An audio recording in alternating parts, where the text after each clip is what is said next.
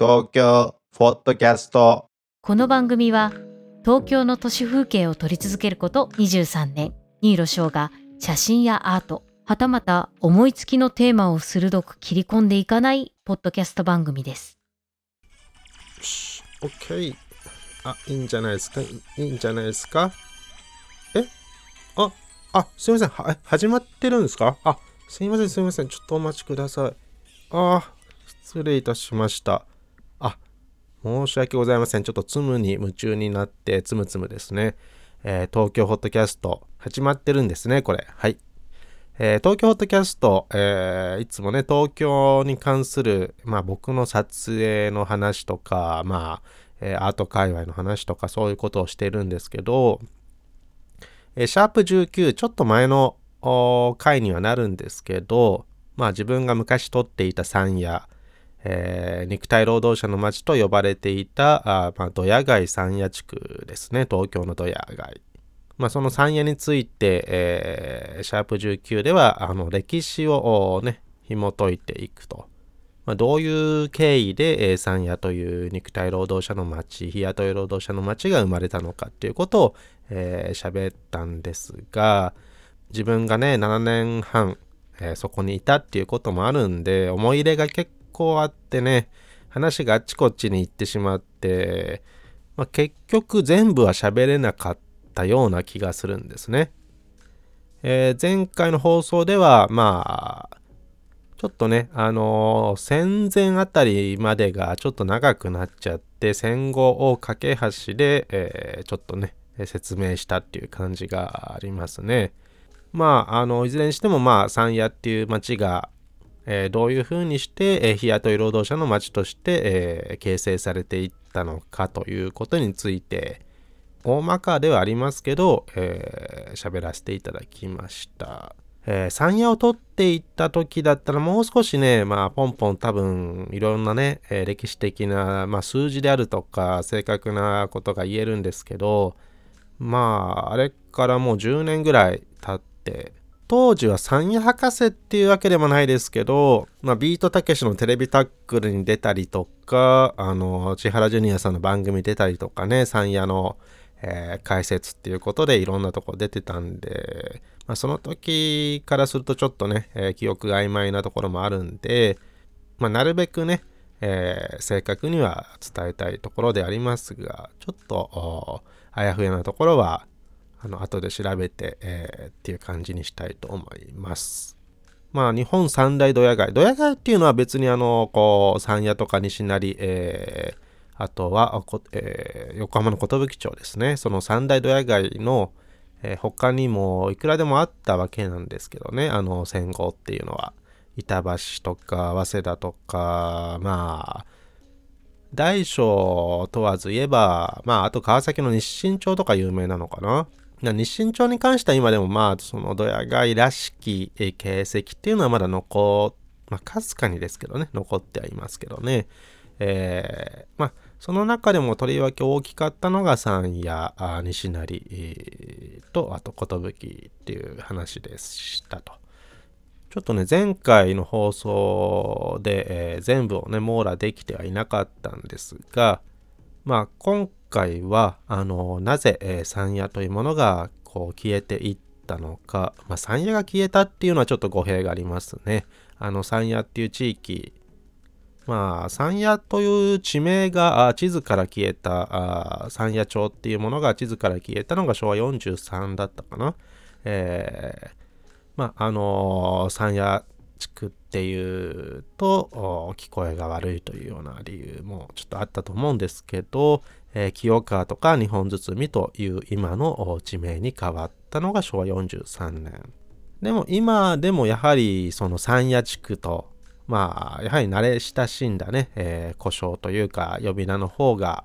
よく使われているというのもあり、まあ、山谷地区というね、えー呼び名はまだ残ってはいるんですけどそのいわゆるドヤ街山谷としての、えー意味合いで使われるということに関してはなかなかちょっと変わってきたかなと。まあ、かつては山谷イコール日雇い労働者、えドヤ街っていうような認識だったんですけど、その形態がちょっと変わりつつというか、まあ、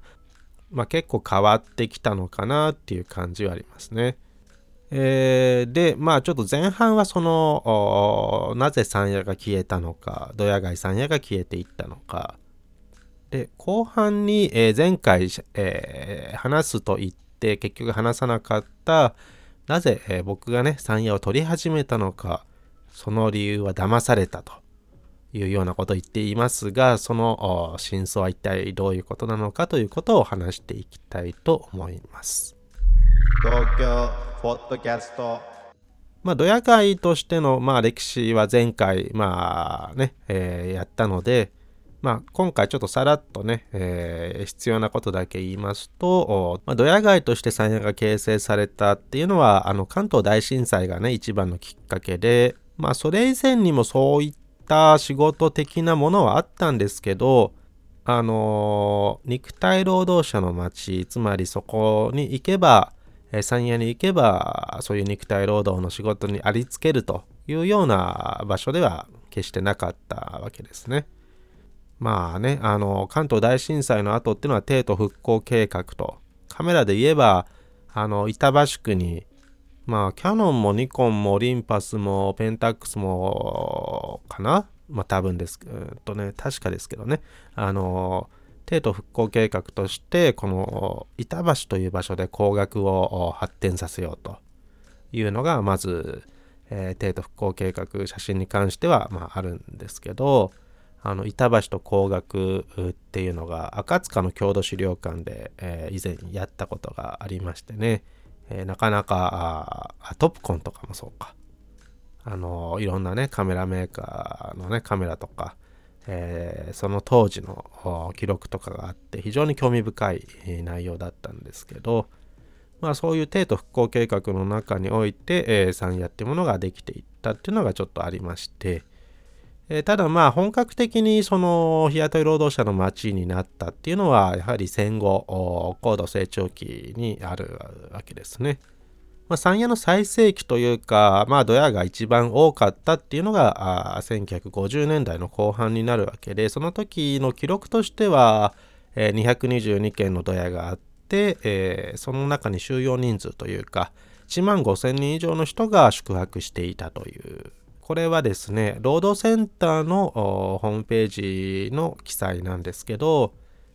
まあ、現在ではと書いてありますが、おそらくこれ2010年ぐらいの話なんで、もう少し減ってると思うんですが、えー、177件で、えー、6500名ほどに減っていると。じゃあなぜ、えー、山野がドヤ街じゃなくなっていったのか、肉体労働者の街じゃなくなっていったのか。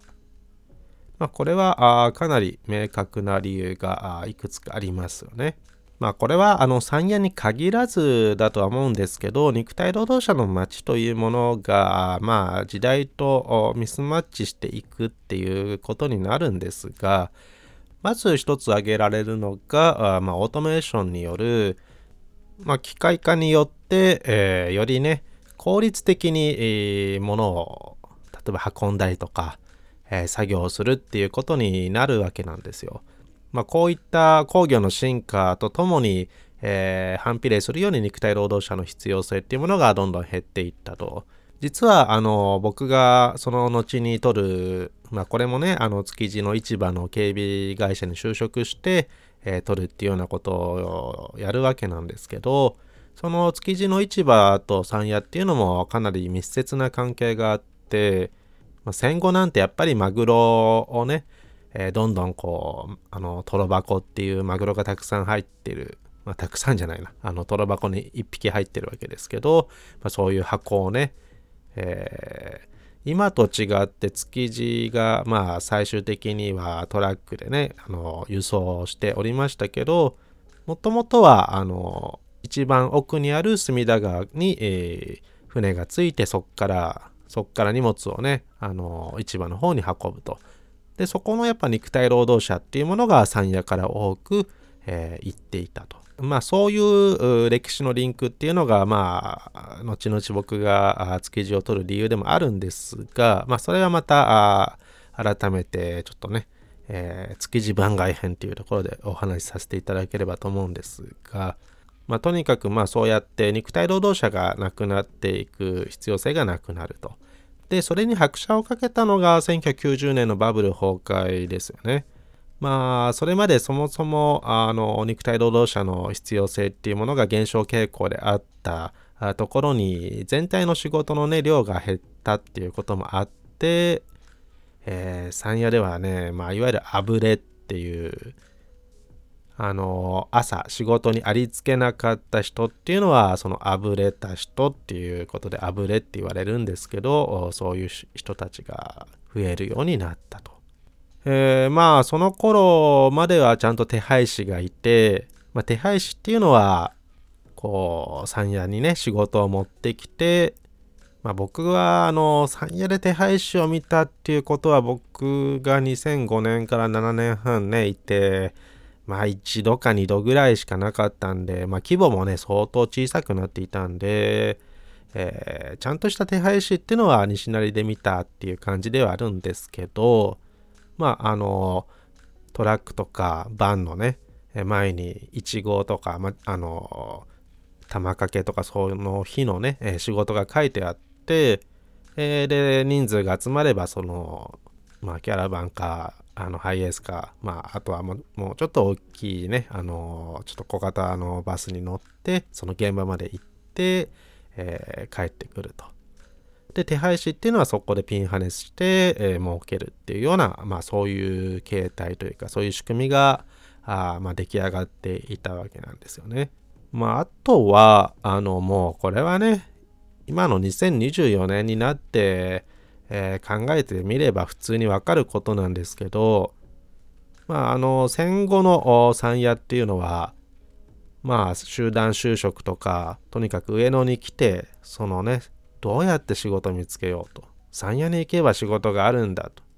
まあ、山谷と上野っていうのは非常に近い場所でして常磐線あのもしくは日比谷線に乗ってね、えー、すぐっていう感じなので、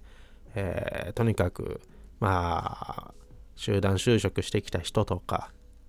東京で、えー、仕事を見つけたいと思ったら山谷に行きば山谷に行けば仕事がなんかあるんだぞみたいなそういうような感じだったんですが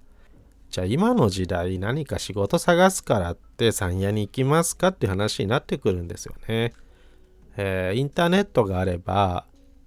あのどこでも別に、えー、山谷にいなくたっ、えー、日雇い、まあ、日雇い労働自体が、まあ、少なくはなって、まあ、それはね、あの、法律的な問題でなくなっているとは思いますけど、えー、そういうね、職に就くっていう手段として山谷に行く必要性が、もはやネットのせいでなくなってしまったっていうのは、まあ、これもまたあると思うんですよね。という説明はまあ、あの、至って歴史的な背景と、に基づいたものでありますけど、もうちょっとね、写真的な話で言うと、その山野っぽさが消えていったっていうのは、もちろん山野というものを構成しているのっていうのは、えー、ドヤ街なのでたくさんドヤはありますけど、そのドヤにいる人たちなんですよね。その人間。その人間が変わることによって街が変わると。街が変わるから人が変わるっていうパターンもあるんですけど、山谷に限って言えば、うんその構成要因であった元肉体労働者の人たちですよね。まあ、僕がいた2005年からのね、7年ぐらいなんていうものは、えー、現役の肉体労働者の人って僕の宿に1人2人、常駐していたぐらいで、まあ、ほぼかつて肉体労働者だった人っていうような感じだったので、えー、そうですね、そういう人たちもね、えー、今2020年になって、もう今ね、この世にいらっしゃるか分かりませんっていう感じになっているわけなんですよ。まあそれがね、現実問題としてありますから。ってなると、人が変わる。で、どういう人が入って、まああのね、えー、僕がいた時の人たちが消えて、えー、どういう人たちが入ってくるかっていうとまあ、えー、それがね結構一番の山谷の代わりの、まあ、要因な気がするんですけどまずはこう生活保護を受け始めた人とか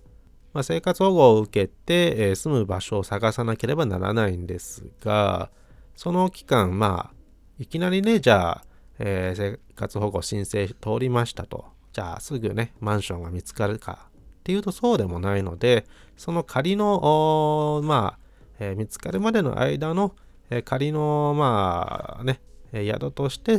えー、山屋っていうものが、まあこれは本来であれば、いついつまでにっていう期間が決まってるんですね、その猶予っていうものが。ただ、まあ山屋がある台東区っていうのはそういう人たちが多すぎて、まあ一人のね、あの職員さんがなかなか見てられないっていう、まあ現状もあって、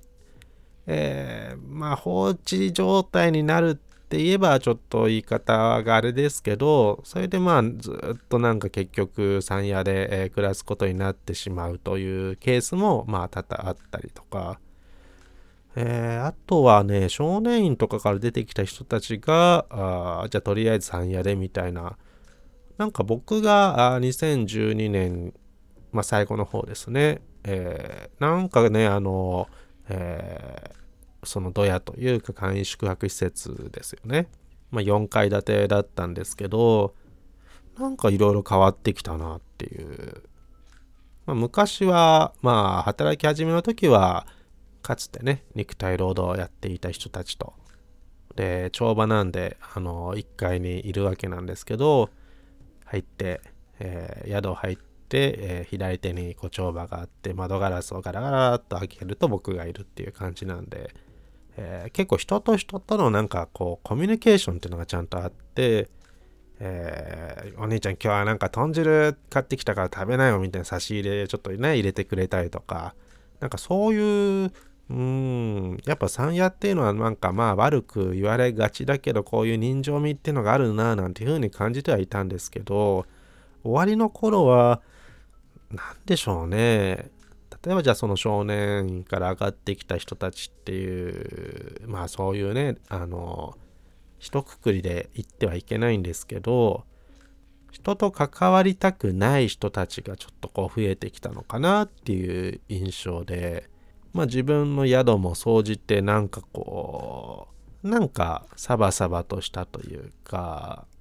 うーんなんかピリッとした感じになってきましたね。っていうのをよく覚えているんですよ。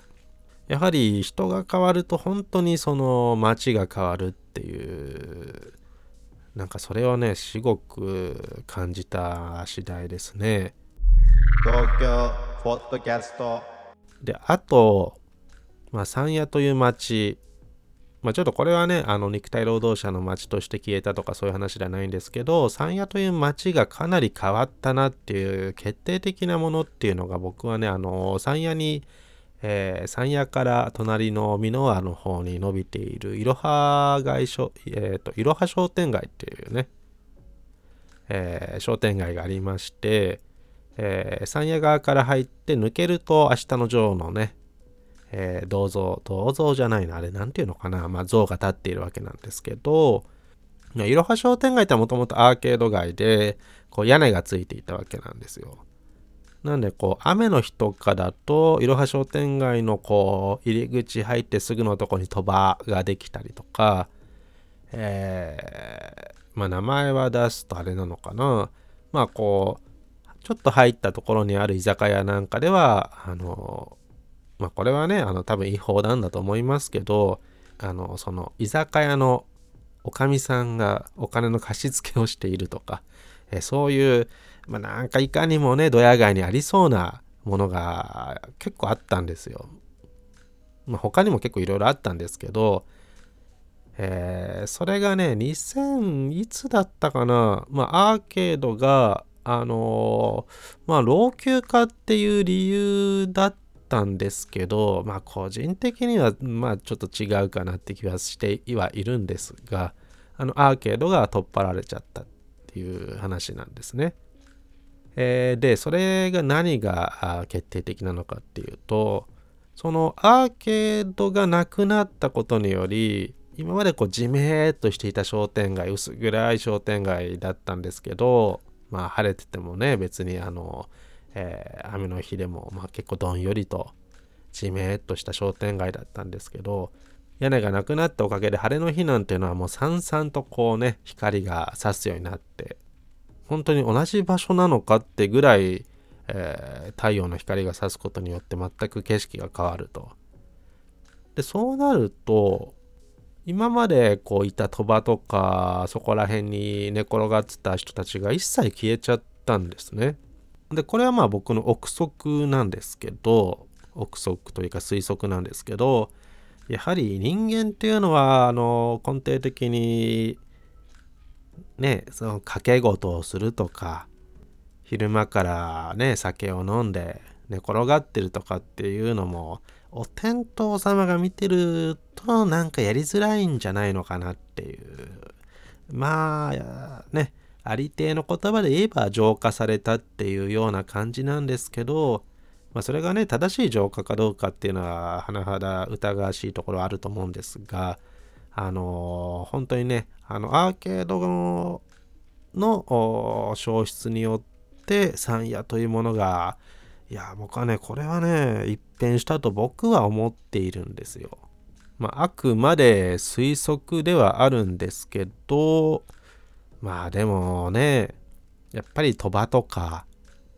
じゃあ、お金かけて麻雀やるって言ったら新宿の雑居ビルのどっかにあるわけだし、そんなね、あの、キラキラお天道様のね、太陽で光るようなアーケードがないような商店街のね、端っこで、そんなちょっとやっぱできないのかなっていう、そこやっぱ人間の差がというものがあるのではないのかなっていうことを感じちゃったんですよね。うん、まあ、これはね、でも結構大きな事件だったかなと思いますね。東京ポッドキャストもともとあの南千住、山谷がある南千住という町は、えー、っとですね、この線路によって南北が結構分断されているようなあのカルチャー的にそういう側面がありまして、つまり駅から、えー、まあ、北口の方を出ると、ちょっと北口って言ったかな？ちょっとね、まあ、とにかくその、線路の向こう側に山谷じゃない方に行くと、ララポートとかあったり、えー、まあ、結構その高層マンションとか建っていて、人気エリアみたいな感じになっていたんですよ。まあ、それこそ本当に、えー、まあ、新たなベッドタウンみたいな感じで山谷の反対側に行くだけで同じ駅なのかって思うぐらい全然違うんですよね。まあ当時の話ですけど。で、あの、まあある時ララポートの1000円カットに僕入った時に、で、どっから来たんですか？みたいなこと言われて、まあ山谷の方で今ちょっと働いててって言ったら、え、あっちから来たんですか？みたいなことを、あの、なんか驚かれたっていうことが実際にありまして、あっちって大丈夫なんですかみたいな。だからやっぱりあの、いわゆる山谷じゃない方に住んでいらっしゃる方っていうのは、そういう意識が少なからずあったようなんですよね。僕がいた時からも南千住ってある程度まあまあ高い場所になっていたんですけど、えー、そのねアーケードがなくなっった時ぐらいから、あの、まあ、じゃあ、例えばあるドヤが、まあ、潰れて解体されましたと。で、そこにまたドヤが立つなんてことは、まあ、まずあるはずがないんですよね。まあ、もう時代遅れなんで。じゃあ、まあ、駐車場にするかとか、まあ、そういう選択肢になっていくわけなんですけど、まあ、その駐車場になっていた場所に、マンションが建ち始めたんですよ。それまでは本当まあ、どんなに高くても一番高いのがまあパレスなので、あれ何階だろう ?8 階かな？まあまあまあ、とにかく、まだ木造の2階建てのドヤもあるような場所に、えー、突如、その真ん中にね、どんどんこう、えー、なかなか立派なマンションが建つようになって、それもなんかね、山屋っていうものを壊したっていうような壊すのが悪いとかどうのじゃなくて山野っていう、えー、我々が思い描いていた山野っていうものが消えていったきっかけになったのかなとは思いますね。でただただまあ僕があの言いたいことの一つとして、まあ、山野が消えたあまあそのかつてあった意味での山野というものがそこ山野にはなくなっていったんですが、まあ、僕えっとね2014年2015年かなに個展した時に、えー、まあ山野の展示で、えー、サブタイトルとしてえー、消える山野拡散する山野っていうようなあそんなようなタイトルつけたんですね。えー、まあ要はその負の部分であるいわゆるその、えー、誰もが思っている山野に対するイメージっていうものは今の山野の場所、えー、つまりね清川とか日本包みって名前変えましたけどそこにはもう山野の要素ってのはなくなってしまったんですがなくなったって言ったらもうねどこにもないのかっていうとそうではなくてその山野という、まあえーまあ、山野が持っていた闇の部分ですかね、そういったものっていうのが、まあ、山野からなくなってたせいでいろんな場所にこうじりじりにね、えー、バラバラに広まってより見つけにくいようなこうえー、例えば何でもない東京のアパートの一室にとか、えー、もしくは雑居ビルのほんと地下とかそういうところに、え、どんどんこう拡散していってで拡散していくっていうことは一つ一つが非常に見つけにくくなるっていうことですからねなので山野が持っていた闇っていうのはもう山野にはないんだけとその広い東京中にいろいろこうあちこちに散りばまって、えー、一つ一つが見えにくくなってしまったと。でこれはあの非常に、えー、健全なことなのか否かと。例えばじゃあ、えー、荒川とか多摩川の河川敷からホームレスをじゃあ排除しようと。まあこれ、あの東京都庁とか、えー、まあね、いろんなとこである運動ですけど、あの渋谷の宮下公園とか、えー、一旦じゃあそこのホームレスを排除したと。一見綺麗にはなるんだけど、その人たちはどこに行ったかっていう話で、あの消えるわけではないんですよね。別に水蒸気じゃあるまいし。えー、ってなると、えー、必ずなんかどっかには行くわけなんですよ。だからそういう、まあ、あの、一種、なんか問題があったものっていうのをなんか消してしまう方向性に日本っていうのはあるんですが、なんかね、まあ、思うに、根本的には何も解決していなく、さらにはその、じゃあ集団でねあの宮下公園で暮らしていた人たちがちりじりになって一人であの一人の生活を始めたとして長いことねそのホームレスという仲間同士で支え合ってきたわけなんでいきなり普通の生活になれろって言われたってそれはちょっと無理がある。まあ、そういうところでまた孤独死が起きたりとかっていうことがあるとは思うんですよね。でそういうのがやっぱ社会的問題社会問題なのかなっていうふうに思うんですよね。ということでなんかね結局なぜ山野を取り始めたのかっていうところに行き着かずですがなんかちょっとこう今回の話は AI がちゃんとまとめてくれたら嬉しいっすね。まあ、やっぱりあの山野を取っていて何も思わないっていうことはさすがにないのでねいろいろ思うところありますけど、えー、そこまでいろんなことをちゃんとねこう、うん、表に出してこなかったっていうのがあるのかな。まあ、それにテキストですからね出すとしてもそうするとやはりなんかいろんなことを精査してしまうので、えー、本当のこう考えとか思ってることっていうのが自分でもなんかね、気づかないうちになんかオミットしているようなところもありますからね。えー、まあ、ちょっと今回は、うん、なんか自分でも何言ってるかよくわからないような回になってしまったと思うんですが、えー、まあ、僕がね、山野に抱いている思いの一部というところで、えー、受け止めていただければと、と思いますね。